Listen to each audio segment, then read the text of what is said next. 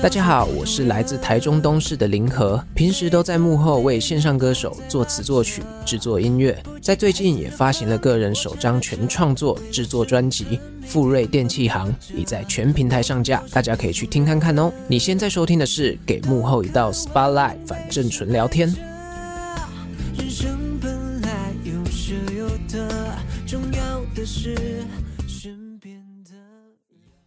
另外一个也有趣，左宗棠鸡，其实这道菜是台湾人做的。你知道彭源嘛？台北很有名的彭源餐厅，嗯它的创办人叫彭长贵先生，他就开发了这个菜色。 ，OK。然后因为为他自己跟这个左宗棠又同乡，啊，他就觉得说，哦，这个大将军骁勇善战，有没有打了很多胜仗？所以这道鸡呢，就叫做左宗棠鸡。幸好他没有用我命名，不然他就会叫戴耳鸡。我们聊什么？好像不一定，今天聊什么？也要看心情啦。那我来干嘛？那就反正纯聊天。噔噔噔噔，台湾人，台湾事啊！台湾狼，台湾猪， 是这样念我刚吗本来就想用台语开场，但我那个是，我就想说不是很确定，我就没有念了。应该是台湾书没错啦，嗯，应该不会说台湾狼、台湾傣 鸡。哎，台湾对狼啊也代记。如果要比较文言的，应该是书台湾书啦。，对啊，没对我没念错，对不对？没念错，没念错啊。好嘞，嘎仔，对对对对，好对嘞，加仔。其实台语本来就有一些很优美的地方，其实我还蛮喜欢闽南语的，但我要先说，哦怎么样？闽南语的很多很美好的字词，嗯，可是不知道为什么，常常被拿来通俗运用的都是比较流俗的那一种。我看过，就是台语，其实因为当然就是当时这个国语化运动的关系，所以的确让很多好的台语没有被流传下来。啊，好可惜哦。对对对，然后再加上台语很多早期的会讲台语的台籍文人嗯，啊、可能在一些政治的因素上被迫害啦，怎么样，他们也没有能够把他们会的东西流传到现在。 OK 对，所以相对起来，当然现在还是有很多好东西留下来，嗯对，可是相对起来就是已经很多东西有点被牺牲掉了吧，我猜。所以现在也蛮多朋友在提倡所谓的语言文化的复振，就是希望让这些语言、生活文化可以再回到我们的生活当中，或者是透过文字化的流传把它记录下来。对，那天我刚好在网络上看到有朋友在问说，有没有什么样子的闽南语，嗯，真的只有长辈才会说，我们这一代人已经不会说了。哦，像什么？比如说，他有一些举例，Q 嘎，哦，Q 角，你这人就这人 Q 角啦，哎，对不对，对，但是我们现在年轻人可能不懂得比 Q 较嘎不，会听，呃，比较不会讲这个词。或者是破给。话给我有听过，但我不知道什么意思哎。呃，我后来理解他就是说破变成国语的话就是破格，嗯他就只说好像你的人的呃命格当中就是有一些不在常规里面，然后破格出框了。就是都有点说走出你人生原本该有的道路的意思。 No，就是你查一下，这是我觉破得格哦，破格前两天刚好有这个网络新闻，他就是在讲说，有一些闽南语的字词是只有长辈才会用，对人在命理上有缺陷， 哦他本身的命就有缺陷，对，就带赛的意思啊，哎 对吧？我拍谁在讲，你是被搞我害 哟？暖心 DJ 不能讲带赛，对，我觉得还不错。但是如果你看破格录取，它可能就只是破坏常规，嗯，话给听起来蛮有趣的欸。看你怎么去理解它，或者是什么 Q 嘎，剪脚就是你只能剪那个小小的角，嗯，其实我觉得 Q 嘎搞不好就可能都会还算是蛮通俗的台语诶。就是好像是不是 Q 嘎有点像是你会一事无成对对对，就是你什么都做不成呐、啊，啊？这没什，么成就，你就只能 Q 嘎，就只能对，剪那个角。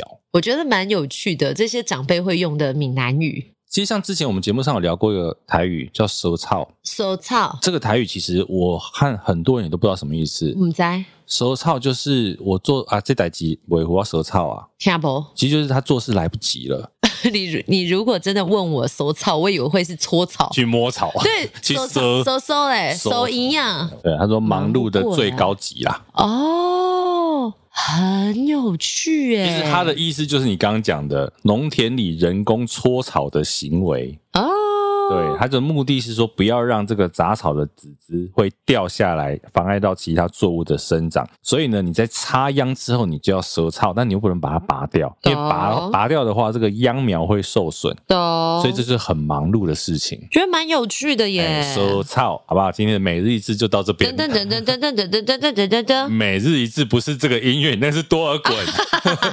好，所以其实你看，我们台语之外，我们在台湾这么久，对不对？嗯，都算土生土长的台湾人。是台湾囡仔，我们因为从小，当然我觉得是因为课本的关系啦，嗯我们有时候对台湾的了解，说不定没有对对岸来的多。像我觉得很多人哦，说真的，嗯哎、，我发现很多人背不出台湾从北到南的县市、哎，从你背得出来吗哦北？从台到从基隆开始，基隆、台北、桃园、新竹、再来苗栗、台中、云林、嘉义，错了，你台看中马上就错了， 可以凑出那些县市，但是顺序可能顺序背不起来，对不对？其实它有一个口诀 啊，中彰头云嘉南，，对 啊，就出来啦。嗯东张头云嘉南高高平，高高平，对，高高平，好诶现可爱哦现在没有高高平了吗？现在是高平啦，诶，对现在没有高高平，对，现在合并了，装什么可爱哎，的？真的很像装可爱，高高平，哦但是但是还有北北鸡啊，北北鸡桃，哦，还有桃儿，现在是对不北北鸡桃，对北北鸡桃哦， 可爱死了。对啊，装什么可爱，讨厌死 了。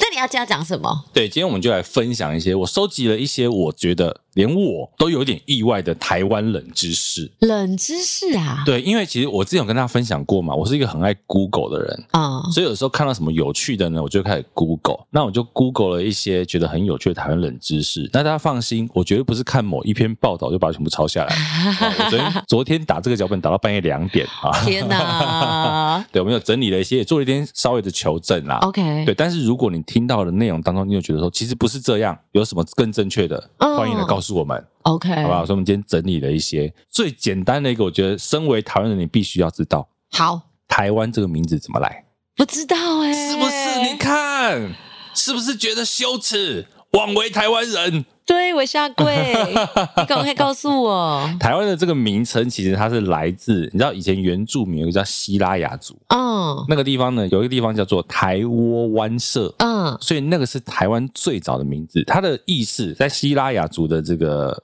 话里面，意思是交汇的地方、嗯，海滨的地方啊、所以它叫做台窝湾，台窝大湾概是现在安平那一带。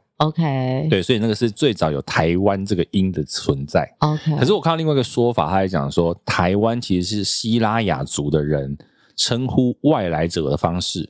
嗯对，就是比如外来者啊、入侵者、异族，嗯因为那时候可能在那地方，比如说像荷兰人啊，嗯或者是中国那边过来的移民啦、都在那个地方嘛。嗯 OK 那台湾这个字有外来者的意思，所以那个地方因为很多台湾，嗯所以就被叫做台湾了。 OK，然后呢，当荷兰人下船的时候，问这边人说：“诶，这边是哪里呀、他说：“这边是台湾。”那荷兰人就以为说：“哦，整个岛都是台湾，所以这整个哦岛都被叫成台湾。 OK 对，那另外一个大家比较熟悉的嘛，葡萄牙人叫的嘛嗯，Formosa。对福尔摩沙对对对，但是台湾这个名字差点讲成福尔摩 斯 Formosa。福尔摩沙对所以其实台湾这个词应该是从希拉雅族的这个族语来的。啊对，那其实后来很多类似的音译嘛，什么大圆呐、大湾啊呐、嗯之类的，其实都是称呼台湾。懂那或者是以前好像像日本啊，也有叫我们叫琉球。哦为什么现在有小琉球？对因为以前台湾是琉球，所以哦隔壁那一颗就是小琉球，啊哎是不是也蛮可爱的？蛮可爱我的们呀今天就是可爱的台湾冷知识。哦，太好了！ 哇，帮我们补充一下平常不知道的土地文化。对对对，好，那我们再来分享一些我们刚刚讲的台湾冷知识。一个很简单的，在快过年了嘛，嗯这个问题我们刚刚讲台语，嗯，除夕的台语是什么？哎呀，今天把贤玲问到好多，好开心哦！山山蜜梅、对对对对对对对，对一个了，对一个了，对一个了，再来再来再李来，高梅，没错，正确。除夕的台语就是李高梅，对就二十九号的晚上。对，我以前刚听到的时候，我也好奇，想说，嗯，啊，不是十二月三十一号吗？为什么是李高梅？啊没有啊，农历只有三十天。所以除夕没有叫除夕，叫李高梅，对啊不对？对对对对因为我也是刚刚就在回想一下，哎，哦，我记得阿嬷都是跟我说“几高美啊，被冲下啊”那对，那除夕的台语，不然你不要除夕直翻哦。除夕值班我念不出来。 我也念不住。我刚刚就想说怎么念呢、李高梅，对，除夕的台语，好不好？大家准备除夕要回去围炉了。再来这个我超意外的，也跟新年有关系。哈，恭喜恭喜恭喜你，要恭喜恭喜恭喜你！这首歌耳熟能详吧？啊，这首歌本来不是新年歌我记得它不是新年歌，哦，你知道哎、对，但我忘记为了什么，好像这是首什歌么光复还是什么之对类的。对对对对，这首歌是因为一九四五年那个时候抗战嘛，嗯然后隔年的农历春节的时候，因为抗战胜利，嗯，所以这首歌刚好被发表出来，那大家就很开心一直唱，就后来它就变成新年歌了。这个我有印象。对对对，我觉得很有趣哎、耶猜对了一个，两个，呜，哎、你这前两个都会哎、棒棒，好厉害哦！而且你有没有发现这首歌为什么？你仔细看，它真的里面没有任何关于过年的东西，嗯嗯，没有讲到新年啊，什么都没有。我跟你，说，有时候歌曲有流传很久，很可怕。就是呢，你没有办法，不是用唱的方式去理解它的歌词，你还想要想唱跟着唱才有办法知道里面歌词有什 么，好像没有哎、对他的都一直歌恭喜对，他就是恭喜啊，什么春风来到大地啊，什么磨难过去啊，嗯哦哎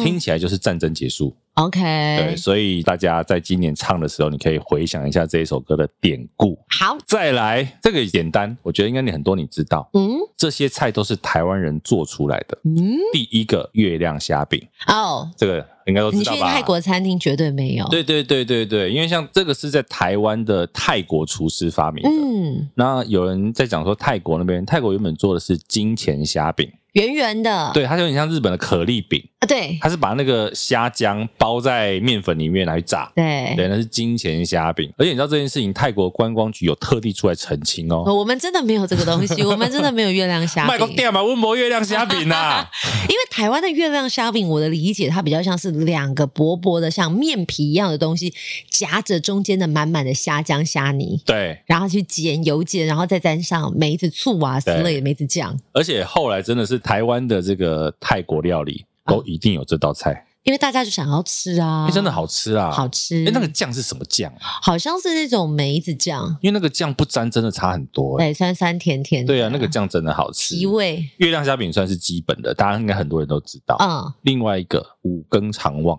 五根肠旺是台湾，五更肠旺也是在台湾做出来的，它不就是道地的台菜吗？它算是川菜，它是川菜，它其实是算台湾发明的川菜。哎虽然我们都在热炒店吃比较多，啊对呀、我想说对热。热炒店你必点，对对可是你知道它是谁开始吃的吗？嗯，在小蒋，蒋万安， 我们的蒋市 长 OK，没有，不是啦，是蒋经国，哦，前总统蒋经国先生。双脚要合并没有，我们要空空一一个，个空一 个。 ，OK，五金长旺是川菜对，来因为着他们那个时候是常常可能开会到半夜或干嘛的，啊所以这个小蒋总统的厨师啊，啊就帮他用那个慢火在熬那个猪血啊、肠子肠子啊，结果好像忘记关火，啊就不小心熬到了五更，就在凌晨三点到五点这个时段，啊哎、现在应该抓去关呢、哈， 我总统府烧掉怎么办？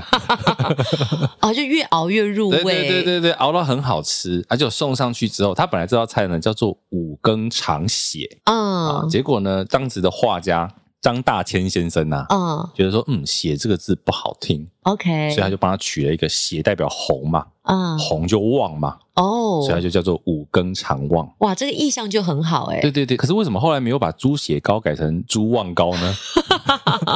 旺猪膏也不错啊，旺猪糕，对呀、吃的嗯感觉就很旺啊哎、，而且听起来很适合过年。哎对呀、可是会不会猪就长高了呢？猪就尴尬了。旺猪啊就想高，啊说我要被吃哦，然后你要放我的血，好可怕哦！神经病。 OK，哎、五金长旺，我真的没有想过这个、哎，当然，这个是我查到的资料，可是我记得我很久以前我看到另外一种说法，嗯，他说其实五根肠旺还有一种说法是眷村里面弄出来的，哦，因为早，期的眷村在台湾的眷村可能呃一些资源比较不是那么够，嗯，所以他们有时候把一些剩菜来炒在一起，哦然后炒在一起之后一样，可是又喜欢吃辣嘛，炒炒炒出来之后变成五根五根肠旺， ，OK，我有听过这种说法。这是不是很像那种呃，以前有什么杂菜羹，就是、啊，对对对对对，所有的对杂菜煮成了一锅的大锅对烩，对对，对这好像在对早期的农村生活其实是蛮常见的。对，所以你去四川应该真的是点不到五根肠旺。 OK，对，所以这个是属于五根长旺。另外第三个，我相信大家知道，它本来就台湾做的，可是呢，它为什么叫这个名字真的很奇怪？什么？蒙古烤肉，蒙古烤肉不是蒙古来的，对，一定不是嘛，怎么看都不是是嘛台。湾的，对，可是为什么它叫蒙古烤肉？你知道吗？嗯，在我想你猜猜看嘛，因为我要啊，喝茶。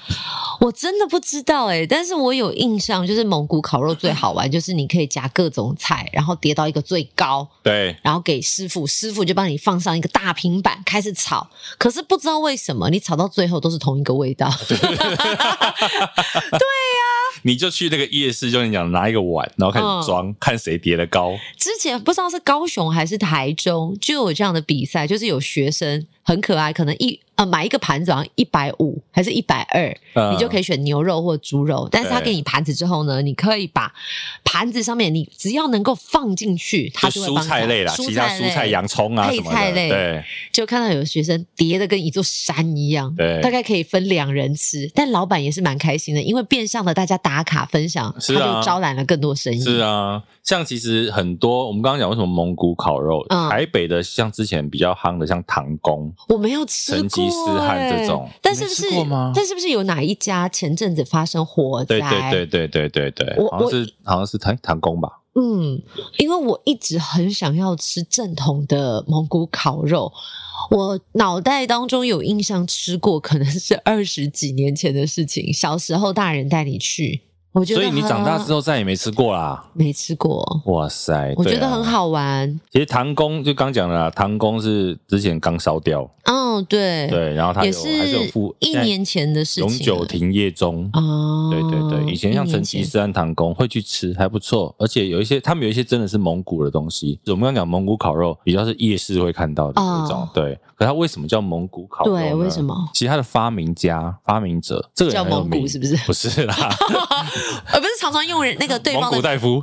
对呀、常常用别人的名字来命名。哎、如果这个真的是在蒙古当医生的，被他听真到的是蒙古大会夫、啊，不会觉得是被歧视？哦，哎、可是蒙古大夫是不是只有台湾人会这样说？就像呃，闽南语有一句话说“东西叫欧罗伯贼”啊， 啊。乌鲁木齐，乌鲁木齐，可是对乌鲁木齐的确是一个地名，可是对当时我觉得应该是，呃，这个地方很遥远，它的名字很特别，我们对根本搞不清楚它是什么。就是乱七八糟的意乱，思。所以因为你不理解，所以你就把它引申成为啊，不知道哪来的东西。对啦，还有一个是啊文化的养成啦，嗯其实也不是什么没有它不是特别要歧视、啊，它不是刻意要歧视，而是对当时的文化不发达，资讯不发达，根本不知道那个地方里面有什么。对，那刚刚讲的蒙古烤肉呢，其实它是相声大师吴兆南嗯给他命名发明的。啊，对，是吴兆南先生，卫龙豪吴兆南的吴兆南。好酷哦！对他那时候本来他在新店开了一个烤肉店，嗯，那那个做法呢，其实好像本来是他家乡北京烤肉的做法，可是因为那个年代“北京”这个词儿嗯有一点点尴尬，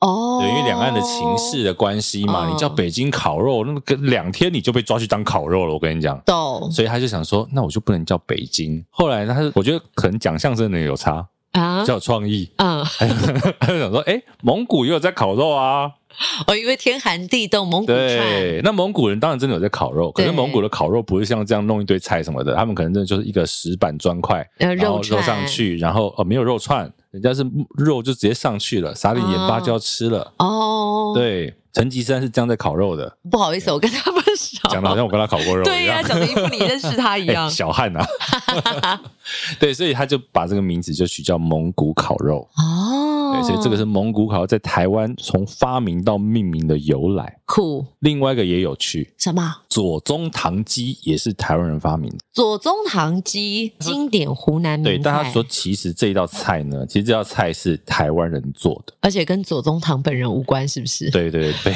左宗棠本人也觉得非常困惑。他其实这道菜是在你知道彭园嘛，台北很有名的彭园餐厅。嗯他的创办人叫彭长贵先生，他在一九五二年的时候，为了招待美国来的贵宾啊，什么参谋总长之类的啊，嗯美国官员们，他就开发了这个菜色。 ，OK，然后因为他自己跟这个左宗棠又同乡，嗯， 他就觉得说，哦，这个大将军骁勇善战，有没有打了很多胜仗？所以这道鸡呢，就叫做左宗棠鸡，他有考虑过他的心情吗？真的很尴尬啊！对啊，你如果你看今天我弄了一道猪肉料理，哎，咸宁跟我同 乡，咖啡糖咸宁猪，笑哦！但我觉得也是有创意啦，至少你就把它记起来了。啊，没有，而且幸好他没有用我命名，不然他就会叫戴耳 机。哎、你得分 呢、戴耳戴耳机机，哎、戴耳机好笑哎、就可以夜配了，哦，酷哦。对，是不是很莫名其妙？ OK，得左分中得分。对左中堂本人真的觉得说奇怪关我屁事 啊，而且真的也幸好是鸡，你若是其他奇怪的动物，就怪左怪的。中堂猪对，很像在骂他，嗯，左中堂小蟑螂蟑螂能吃可能炸蟑螂之类的啊哦，no，哦嗯左中堂蟋蟀，鱼左中堂鱼，对，左中堂醋鱼，可以可以可以可以，多一个可以字好。像合理一可以点。对，左中堂醋排骨，这这这个这个烂游戏是不是以前有人玩过啊？就是把你后面随便再接一个什有么啊，东西可以？咖啡糖咸淋鸭蛋，哎，对，咖啡糖咸咖啡糖葫芦，咖啡糖葫芦啊，所以以后我可以叫你葫芦哎、为什么？因为你就不是咸你就是葫 芦啦，咖啡糖葫芦，就之类的。 对，咖啡糖明皇，哎，好无聊的游戏 啊！我们是不是真的是年纪大了，对一些事情我们就很容易满足，就会笑。戴耳机，戴耳耳机，好笑戴哎，耳罩，戴耳罩，戴耳，戴耳，机可以。戴耳机可以，戴耳没有很多，耳没有很多哎、戴耳包，哎，对耶，耳没有什么，山哎穷水尽， 山穷水尽，黔驴技穷。字太少了。 OK，嗯，戴耳子， 带儿子去哪里？去看医生。哎，不对啊，大家要注意身体健康真。的来来真来的，还有没有什么冷知识？好，再来，台湾第一家二十四小时营业的店不是 Seven Eleven 哦，那是什么？是永和的世界豆浆大王。永和的世界豆浆大王，所以他真的在永和，对不对？对对对对，大家知道那个永和那个好像福和桥吧？桥下对，哦桥下不是有两间吗？好像左边吧？，对，大家常常讲的永和豆浆，其实店名不叫永和豆浆，这嗯个最早的创始店，它的店名其实是世界豆浆大王。 OK。对，它旁边有一家就叫永和豆浆，那应该要吃哪一 家？吃起来有差吗？我不知道哎、这个永和的朋友可以告诉我们，你们觉得应该要吃哪一家？如果以好吃来讲，但是如果以比较老牌来讲，是世界豆浆大王。因为我脑中里面出现的永和豆浆，好像是大直有一家豆浆，还是内湖？大直内湖那边有一家永和豆浆大王，嗯，之类的，就说它的豆浆喝起来是有点焦香味。这么厉害，你没有喝过是有吗？放香蕉进去？不是是，是烤焦的烧焦的味道。啊、嗯然后有人买给我喝，他就说：“哎、这家豆浆超好喝。”然后我一喝就说：“这怎么有超会搭 B 搭 B？” 他说：“没有，他们家就是这个味道，有人喜欢啊，就像吃饭要吃锅巴一样吧，我想。不一样啊。锅巴是锅巴，可是豆浆它就变成是超会搭 B 耶、那可能是，一般我们煮焦了，不就不会拿出来卖吗？可是好像说，不知道某一家的豆浆大王，他们的招牌就是有焦香味的豆浆。是我没有喝过啊，但会不会就是有人想要追求那个超回答比，觉得那个很香啊？所以我一直很不能够理解，因为像你现在跟我说哪里的豆浆烧饼最好吃，我会跟你说复兴南路青州小菜那一排，嗯那边也有永和豆浆大王，啊、还有四海，四海啊从，小吃到大，富航啊，排队富排的豪要死。对，排队排的要死，对啊，又不一样了。但是呢，永和的这一家它是全台湾第一个二十四小时营业的商店。 OK，对，其实为什么你知道吗？嗯也有两个典故我看到，一个是说台湾当时经济起飞，嗯，因为本来豆浆店是什么吃早餐嘛，对，可是因为经济起飞的关系，吃宵夜的比吃早餐的还多。就是大家的肝都很认真的在使用它。对对对，所以你就变成都晚下班，甚至到半夜你要吃宵夜，嗯所以就会去吃。那后来好像在呃民国六十四年的时候，老板就决定说，那我们就开二十四小时。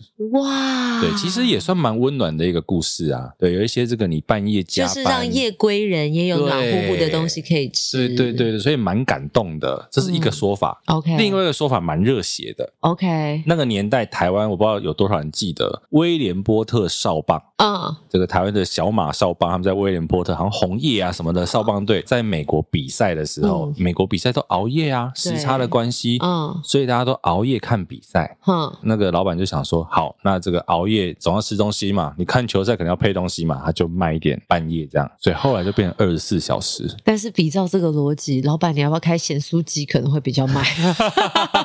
现在大家看棒球、看运动赛事都是咸酥鸡配啤酒啊。哎、我你这样讲，我蛮好奇的，咸酥鸡到底什么时候出来的啊、对啊我，马上来查一下。咸酥鸡、鸡排，因为我记得我小时候第一次吃到鸡排，好像是小学三年级，那个鸡排好像就叫做什么台湾第一家鸡排，我因忘为记了。为什么要查这件事情，就是因为每一家都说它是台湾第一家呢。哦，对不对？大直有一家也是写作台湾第一家台湾到底有多少家呢？我们来看一下哦，这个有趣咯，真的 Google 查得到 Game So Game。盐酥鸡、盐酥鸡或者是咸酥鸡啦。对，哎、其实对我一直有一个好奇耶，就是到底你是讲咸酥鸡还是盐酥鸡？我是讲咸酥鸡。台语的，话是讲盐酥鸡啊，所以是咸吧。对啊，但是为什么后来大家都念盐酥鸡？我想还有一个可能，啊很多人不知道“咸”那个字念“咸”，他们把它念“盐怎么可”。能？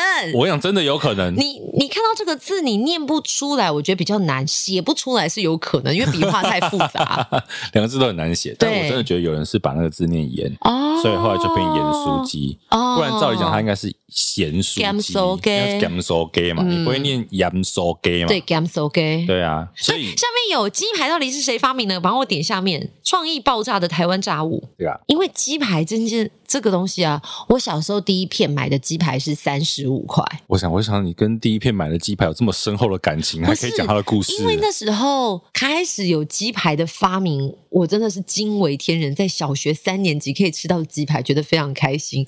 然后我阿有嬷必要到惊为天人我我阿嬷都会给我一百块，叫我去买三片，因为三片变一百。哦啊！它可一是三片片35是你们家三个人吃吗？对，哦，我想你一个人吃三片，没有啦，然后阿嬷就会给我钱，我就会从我们家，我那时候住瑞安街，然后走到那个瑞安街的往安东市场的方向，那么一个小公园。然后那时候呢，就觉得说，哇，那家店炸出来的东西真好吃。嗯那时候买鸡排还会配一份甜不辣，那时候甜不辣一份才十块钱，其实你看你的年代跟我差不多，因真的啊为价钱是一样的。对啊呀、对，可是你现在，你随便买一个蒙甲鸡排，九十块、九十五块，对啊甜不辣几十块起跳。随便都两百要了吧？嗯，所以你看这个鸡排为什么会有啊？他讲八零年代啦，那时候台湾人都喜欢吃鸡腿啊，鸡胸比较干嘛，对，没有人爱吃，所以呢，诶，有一个叫郑姑妈的，她就运用药材啊、腌啊、炸，就把这个用果粉，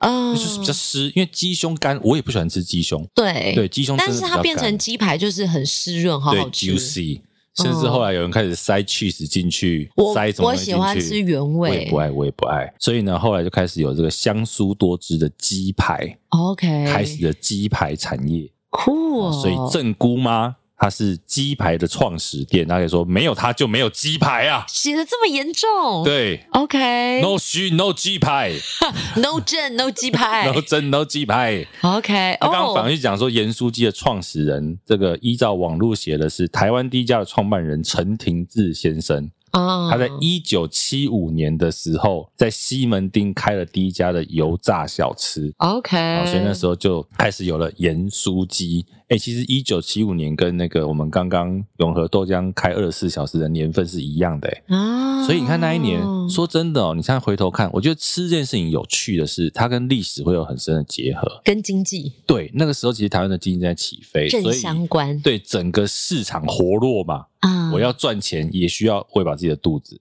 对，我要喂饱肚子，就要有人发明新的菜色，开新的店，或者是哦开比较长的时间，那我就可以吃饭。对。对，所以蛮有趣的。那我好奇了，台湾第一家麦当劳是什么时候开的？今天是讲 Google 大赛，是不是？对， 因为我好你像在参加小时候的查字典因为比你赛、刚哦。刚讲了，就是呃，跟我们的工作或者是经济是正相关的。我记得小时候能够吃到麦当劳也是超级幸福，还有什么顶呱呱、温蒂汉堡、哦，真德的，州对，小斗士、小斗士小炸骑鸡士对。哎小骑一士九八。小骑士四年一月二十 八号，哎、所以你的年纪跟麦当劳差不多 哎、对耶，一九八四一月二十八号，而且生日差不多哎、哎，对耶，对呀、啊，你要不要当麦当劳代言人？他不会理 我。哦，小时候可以吃麦当劳也是超级幸福对，的第一家麦事情当劳是在民生东路三段，现在好像还在啊，就是卢思奎现在楼下还还在啊，在对啊，还在在在我们现在录音的地方附近啊欸哎、。但我很怂哎，我没有吃过茹丝葵哎。卢思奎，那你要问你老公啊，但其他的马牛赛克赶快带人家去吃茹丝葵，如斯葵真的有比较好吃吗我？觉得还不错啦，啊，气氛啊。哦，因为什么 Loris 哎，那卢些都斯有葵吃我过、有啊。吃过啊，我有吃，我有吃过 Loris，卢斯葵我好像也没有哎、欸，好，我们两个好苦好像没哦。有吃过 Loris 啊，讲到我们一起吃一样。对啊， 对呀、好，OK OK，对，一九八四年一月二十八号，第一家麦当劳正式在民生东路三段开幕啦。所以其实你看，一九七五年到一九八四年、八五年，我觉得相信这个应该是非常重要的黄金十年。诶、我以前在麦当劳打过工、诶，真所的以假的我不知道大家有没有记得，因为那时候好像我大学的时候，啊、有一阵子在换那个 Hello 凯 Kitty，蒂猫对，那一阵子我跟你讲，真的在麦当劳上班你会疯掉。我我也曾经换过凯蒂猫，但我现在很想问，我为什么当时要换这些东西回来？现在就是乐色啊，它真的变成是垃圾。对，啊，但是我家里还有一排的史努比也是当时换回来的。其实我一直都在想啊，就是呃，如果你是真的收藏家，它不会是垃圾。是是当然我们是当时的跟风者，我们就算是凑热闹的啦，我就是凑热闹，只是觉得可爱，想要就去换。可是那时候因为我在那个台北车站的公园路那个公园卖，是有两两层楼还是对三层对楼的那对，个？两层楼那一那个非常经典的店面哎、对对对对，对就去。补习班一定要去那边坐一下。，我们就是在这么高档的地方当工读生 没有，就是在这么忙碌的地方，哦那个一地方样是真的是一样是麦当劳那个点应该很忙。而且我跟你讲，我不知道现在啦，我们那时候，嗯因为麦当劳基本上我记得好像给我们两套还三套制服，嗯，然后我们都是到了店里面之后会换衣服嘛，换上制服，上完班之后再把制服脱下来就丢回柜子里，嗯然后就下班了。对，那制服超臭的， 哎，偶尔才拿回去洗。哦，对对对对对对，所以麦当劳当然在其他的这个卫生品管上做的还不错，嗯，但是呢，在工作人员个人的卫生上好像没有特别管。那应该是个人要检讨 吧。对啊，对啊，上班的开玩服笑，开玩笑装，我记得我以前在公司行号打工，呃，公司也会发给我们一套制服，对的确就如同你说的，因为它是上班才要穿，下班你就脱掉，所以对你会本能性的觉得。啊，它没有很脏，我也没有穿出去。对可是我以前是因为是坐在那种呃办公室的柜台，你就是在那边收东西、发东西，所以你也没有什么流汗，因为都在吹冷气。可是如果是你在麦当劳打工，应该是会流汗，而且可能会碰到一些油污，对对对，不洗真的就有点可怕啊。因为我们那时候会，因为有时候是在柜台，有时在后面厨房嘛，哦在厨房就真的很热，好好玩哦。其实还蛮好玩的。我觉得那是个很有趣的经验，而且这个一定很有年代感。我在麦当劳打工的时候，那时候时薪才六十六块呢。哇，我人生第一次打工，可能时薪就已经是九十五块，怎么会刚好六十六块啊？那时候我忘记了，我忘记到底规定是多少，不知道六六还六七，反正那时候最低时薪是这个。那你应该很早很早就打工吧？大啊高三大一吧，好像那时候就这样子吗？还是因为嗯它福利特别好，也没有啊，没有什么福利就啊。是国家的政策的劳基对法？对对，我记得那个时候非常低。一但是你可以吃免费的员工餐吧？那、你每天吃也还好啊，我记得我以前有朋友在麦当劳打工，他最喜欢做打烊班，因为打烊班的薪水比较高之对外， ，double pay。只要东西没卖出去，你都可以带走吃，但是仅限你自己吃。哎、可是其实他这个有点违规耶、可是因为我不晓得，他就是仅限你在自呃己吃。这个当然不是要帮麦当劳宣导什么，可是我记得我那时候在的时候，嗯他们有一个很明白的规定，就是我不知道大家有没有看到，以前啊，现在好像没有了。嗯，以前的麦当劳都会每个堡前面都放一个铁片，有没有？哦，算时间的。对，那个其实上面写什么五啊、二啊、几的、五啊、十什么的，好像是一二五之类的。上面的时间牌子，嗯它其实就代表这一个堡、这个食品多久之后就不能再卖了，哦，因为它已经超过它的最佳赏味期。懂对，所以通常只要在这个架上没有卖出去，时间到了，它必须要被丢掉，就是被销毁对它啊。必须要被销毁。所以你刚刚那个同学应该是但是他偷们偷就带出来吧？没有啊，他就是你可以在那边把它吃完啊。哦，没有，那应该不行，其实应该不行我。我是不知道，因为他那时候做打烊班，然后他就说他们是可以把它吃掉，因为他们就已经最后一班卖没没卖出去啊了，因为我们那时候是我不，因为我当然不知道现在，嗯就是会有一个所谓的品管，一定有啦。对，其他会实现站在应在该他都会这样站在那个整个出出去的那个食物价值这前就面，跟之前不是有很多的艺人，他们可能都会发新闻说他们在便利商店去跟员工要卖不啊出去对的对食物。对对对。那我就想说，到底是真的是假的？其实你也很难去评 断可。是我觉得因没为有啦，照常理，如果会盘点，对就算没卖掉，它也是统一销毁，不可能把它转送给第三人。是因为这个规定，我们当时自己也有好好奇说，因为他说真的他也没坏，嗯，那假设比如游民可不可以给他？好像也可以呀、哦因为它并不是坏掉的食物，它只是过了它最好卖的时候。这就跟之前有人在争论说，你在超市卖的东西，对所谓的有效期限过了，是不是还可以食用？是过了最佳赏味期限，还是它过了有效期限就变成坏掉的食物？嗯，这个你的感受上、层次上是不同的。可是对对于企业品牌来讲，它不会想去冒这个风险，是是因为是过了所谓的有效期限，它就是可能有腐坏的风险。对，因为我们刚刚讲那个游民嘛，说那你这个过了，你要丢掉，你为什么不给游民吃？。对啊，另外一种说法就是说，你要做好事，你为什么不好好做一个给游民吃？对呀对，当然是讨论不完这啦真。的讨论不完。对对对对对，所以呢，这一集我们就会寄发票给麦当劳，好不 好？有你最大段。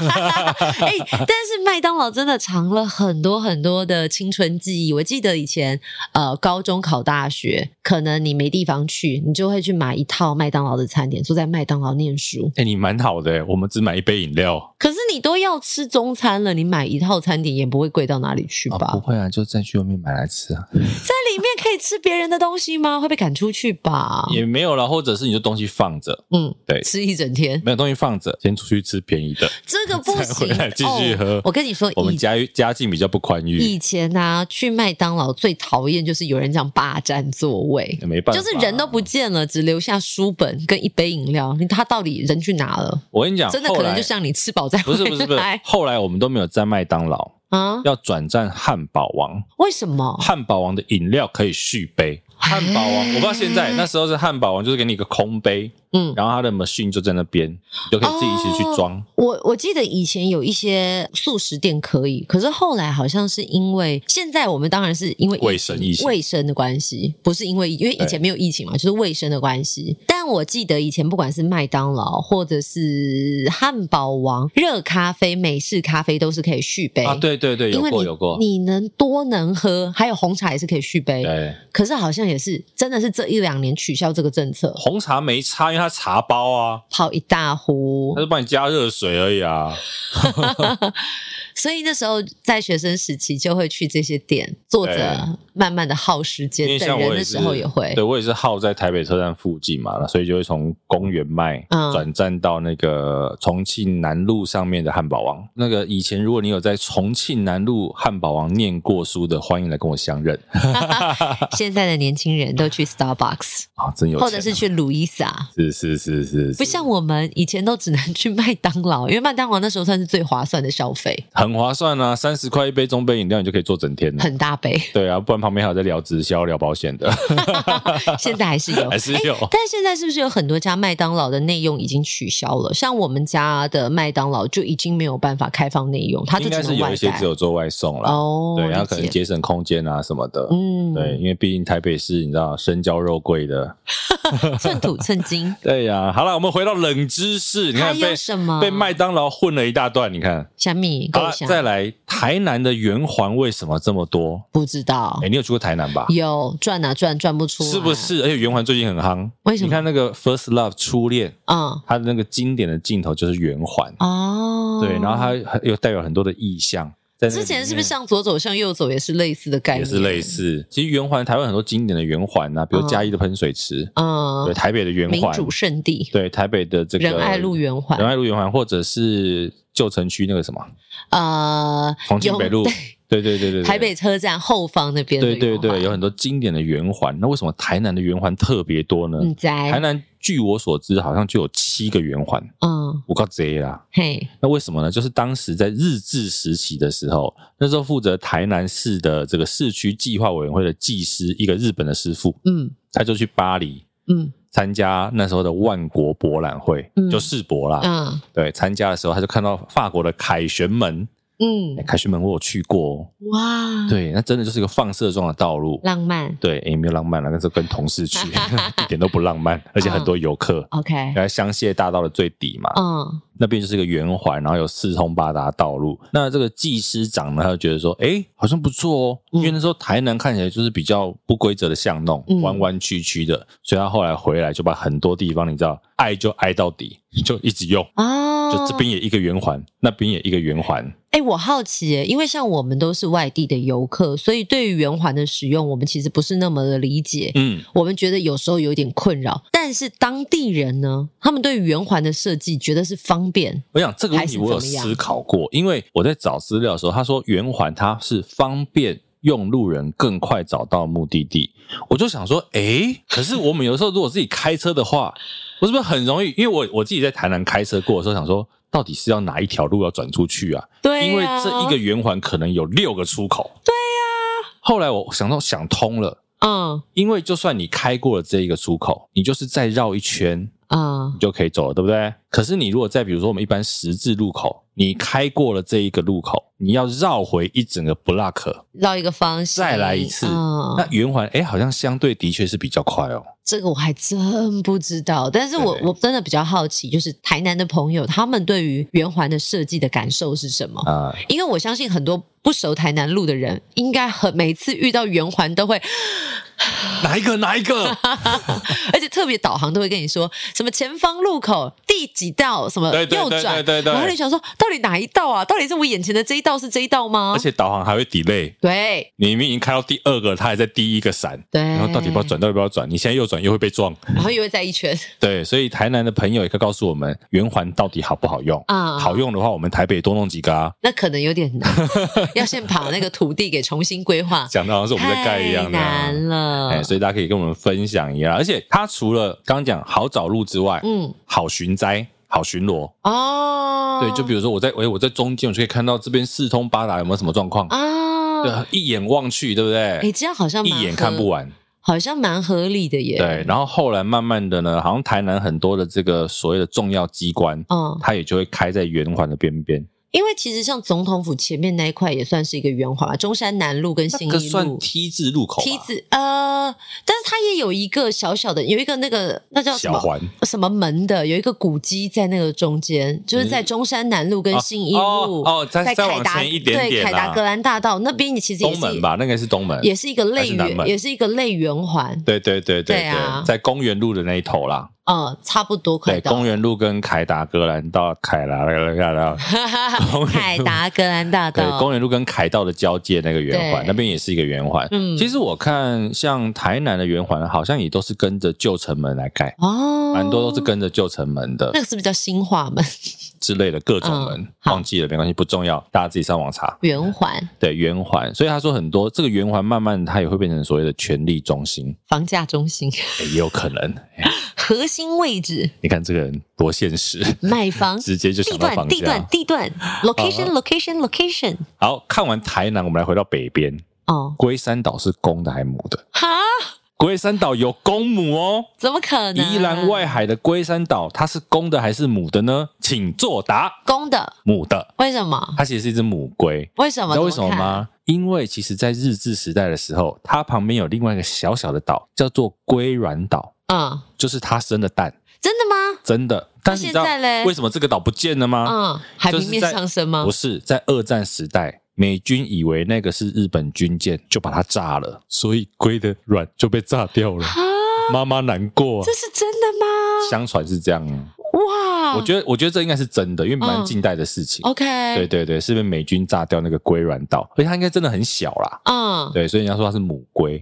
哦，好有意思哦所以，其实龟山岛有很多传说，嗯它除了说除了那个龟卵岛来证实它是母的之外，嗯，另外一个，他说，因为这个明朝郑成功来台湾的时候，有被一只大母龟 攻击，哦大母龟也蛮妙的，攻击郑成功，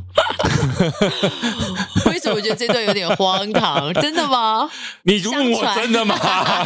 相 好好传问。哦，然后郑成功就拿箭射他，嗯射他之后呢，他就变成一只龟山岛，就躺在那边。然后不是被射箭吗？嗯，他身上的箭孔，他们因为现在龟山岛很多会喷气，喷那个硫气嘛。嗯嗯嗯他说那对个对对就是那个箭伤留下的洞，好浪漫的故事哦也。蛮荒唐的啊、但我觉得就是赋予它一些故事性，还不错啦。对，而且重点是，他说郑成功一箭射他之后，母龟它是先跑去产卵，然后才变成龟山岛。然后郑成功射它到底是箭还是？先后顺序 有点不不能够 对，蛮理解哦奇怪的，为什么要特别强调它去产卵呢？赋予它那个神秘的价对对对对，值。那另外一个更浪漫的故事，嗯本来是龙宫里面呐、啊、有一个这个龟将军嗯跟龙王的女儿谈恋爱，公主嗯，谈恋爱，就龙王就北宋， 龙王就北宋就把龟将军变成一座岛，就 OK，躺在那边。然后呢，公主就变成了南洋平原，哦，我就守护它，不是他们就遥遥相望，一辈子碰不在一起。守护她还蛮浪漫的啊。守护它比较浪漫可，是守护她的话，你这样讲，以这个故事来讲，她就是公的 嘞没有关系，性别平权啊，雌雄同体，都可以。可以可以可以，有趣，但是你讲到龟山岛，我就想到之前他不是做一个行销，就是在找说呃名字里面有龟的人，嗯后来就被骂。说一点都没有诚意的活动，哎，结果殊不知蔡龟小姐本人的名字也有龟，蔡西龟，对，对，有趣吧？而且真的也找到一般民众，他的名字里面真的就有取到乌龟的龟 对啊，其实那个才有意义嘛。你说取鲑鱼的，对不对？好，下一题。嗯干嘛攻击取鲑鱼的人？好了，下一哎题，，你攻击取鲑鱼的，那那个嘞，谁？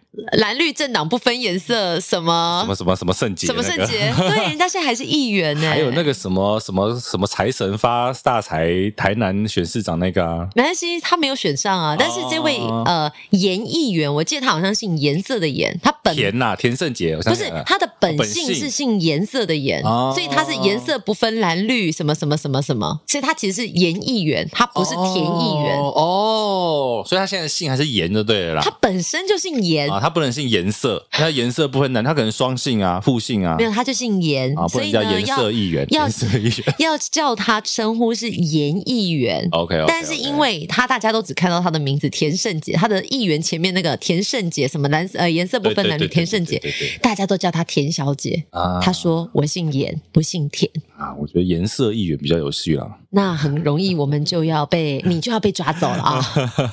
好，再来最后两个哦。好，台湾有不吃咖啡的麝香猫哦，麝香猫，麝香猫大家是不是都会想到那个猫屎咖啡？对啊，印尼的猫屎咖啡嘛，嗯就是那咖啡豆给麝香猫吃下去之后它拉排泄出出来来，的。对，对，其实台湾也有麝香猫，嗯，可是台湾的麝香猫不会吃咖啡。为 什么？其实台湾的麝香猫跟那个我们刚刚讲东南亚那一种麝香猫，其实那个叫椰子猫，这两种猫它们是同科，灵猫科，我眼神一串问号，对哦是对不对对对是同科不同种、不同 OK，属 OK 对，都是属于灵猫科，它不是猫，它就是？OK，灵猫，哦，反正呢就是剑门纲目科属种，然对后对对呢对，，科一样，对对对，科一样属种不一样。 ，OK OK，对，那台湾的这个就是吃一些什么刺鼠啦、竹鸡、小竹鸡，竹鸡是什 么？竹鸡好像就是一种鸡吧？你是想说谁准你问这一题？我没准备 到。对啊，就是一种小竹鸡嘛。哎哦好所以他就会吃这种小竹鸡，好，不是麝香猫都会对对产麝对，香不咖一样啡。。对，好，再来最后一个，我觉得是我最 shock 的，最后一个，所以是会震惊我们的吗？我不知道，我很我很震惊，好我真的很震惊。好，耳熟能详的一首歌叫做《绿岛小夜曲》，嗯，为我们献唱一下， 绿岛像一只船。很难骗呢、绿岛小夜曲》的绿岛讲的不是绿岛， 那是哪里？噔噔噔噔噔，绿岛小夜曲讲的不是绿岛，那讲的嗯是对哪里？大家都把这首歌长期跟政治犯啦、绿岛啦、绿岛监狱啦连在一起，对不对？嗯，其实《绿岛小夜曲》中的绿岛，从头到尾讲的都是台湾岛，啊，对，是不是哇好很像 shock？没有这个东西，我好像曾经有听你过，不要但是假装知道哦，不是不是，但是我真的忘了它的缘由。啊、但我有印象中有这件事情，其实这一首歌的作曲者、作曲老师叫做周兰平，嗯作词叫做潘英杰。嗯两位因为其实都是中国来的移民嘛，嗯所以他们其实对台湾的印象就是很多树、嗯，很绿的一个宝岛。嗯，所以当时在他们心里，它就叫绿岛。这两位一辈子没有去过那个绿岛。 OK，，对，那而且为什么这首歌呢？大家看这首歌，其实他在讲的是男女那个青年暧昧的情愫啊，我喜欢你啊的那种感觉，它是一种抒情歌曲。嗯，本来这首歌是周老师啊写来要把妹用的，哇哦，所以对被没想到被我们阴错阳差，以为是什么？，对，就说哎、你要去绿绿岛唱绿岛小夜曲，懂没有，因为后来这件事情是二零一一年的时候，周兰平老师的女儿叫做周扬明，嗯，她有出来证实这件事情，就是说这首歌当然是写给我妈的啦，哦，哎，它是一首告白的抒情的歌曲，对对表达对心中情意。因为这首歌是本来好像潘英杰老师他很会写词，文笔嗯很好，他就写一写之后呢，就丢给这个周兰平。嗯那周兰平是曲很会写嘛，他嗯就说：“哎、呦，这个词不错哦，顺便写一写之后可以来把个妹。”然后他写完之后就送给了他太太，当时的女朋啊友。原来如此。对，所以绿岛小夜曲跟绿岛一点关系都没有， OK，哎、很有趣吧？但其实跟那个恭喜恭喜，让大家也会有一样有点震意惊外，就是我们以为是过年的歌，但其实不是，那是光复的歌曲。对对对对对，我自己超酷哦 shock 的，竟然绿岛小夜曲跟其实他是讲是台湾，哎、我觉得戴尔大叔你很适合来教我们这些冷知识、哎。真的哈、这样我会期待下一集你要教我什么、哎因为我们真的平常不会去挖到这些宝啊。就是爱 Google 的人有 Google 的好处啦。那你都是怎么样发想出来？就是这些问题，你用什么关键字去查？呃，像如果这个你就台湾冷知识啊，台湾小知识啊，哦台湾怪知识，就你会凑很多奇怪的关键字去查。懂，对对对哎、对对我觉得大家可能也可以分享一些给我们，啊，让我们在做节目的时候有素材。对对对对 对，你感想谢听大家什么嘛？你想对听什么？我们帮你整理，好多好，还帮你做这个进一步的求证， ，OK，还有搞笑给你听。而且我们还透过声音帮你传递啊，你如果听不清楚，记得回头再听一遍，多好。啊，一遍听不清楚，听第二遍 对啊，如果不知道这一段听不懂，跟人家分享嘛，啊，对，分享完再讨论一下，就可以更多人听。好，第三遍，对，然后就更多人给我们素材，我所们以就我们源多源么不需要绝。触及 率。对，源源不绝之后，我们就有很多钱啊，不是 啊，最后最后讲出目的地这样。我们很需要赏 金。好了，开玩笑，反正今天分享一些台湾冷知识，我相信其实还有更多。哦，对，这个之后呢，其实我们看，如果你们听的够多的话，我们就继续录，好哎、不好？我喜。欢这个、哎，对好玩。对对对，我们就来聊一些我们平常可能教科书上看不到啦，一些嗯小知识。教科书上面没写的知识。没错，好吧，所以呢，这一集台湾冷知识就到这边啦。如果你喜欢的话，一样记得订阅加分享。谢谢戴尔大叔，你是说书人公公哎、好了，这一集就先到这边喽，拜拜拜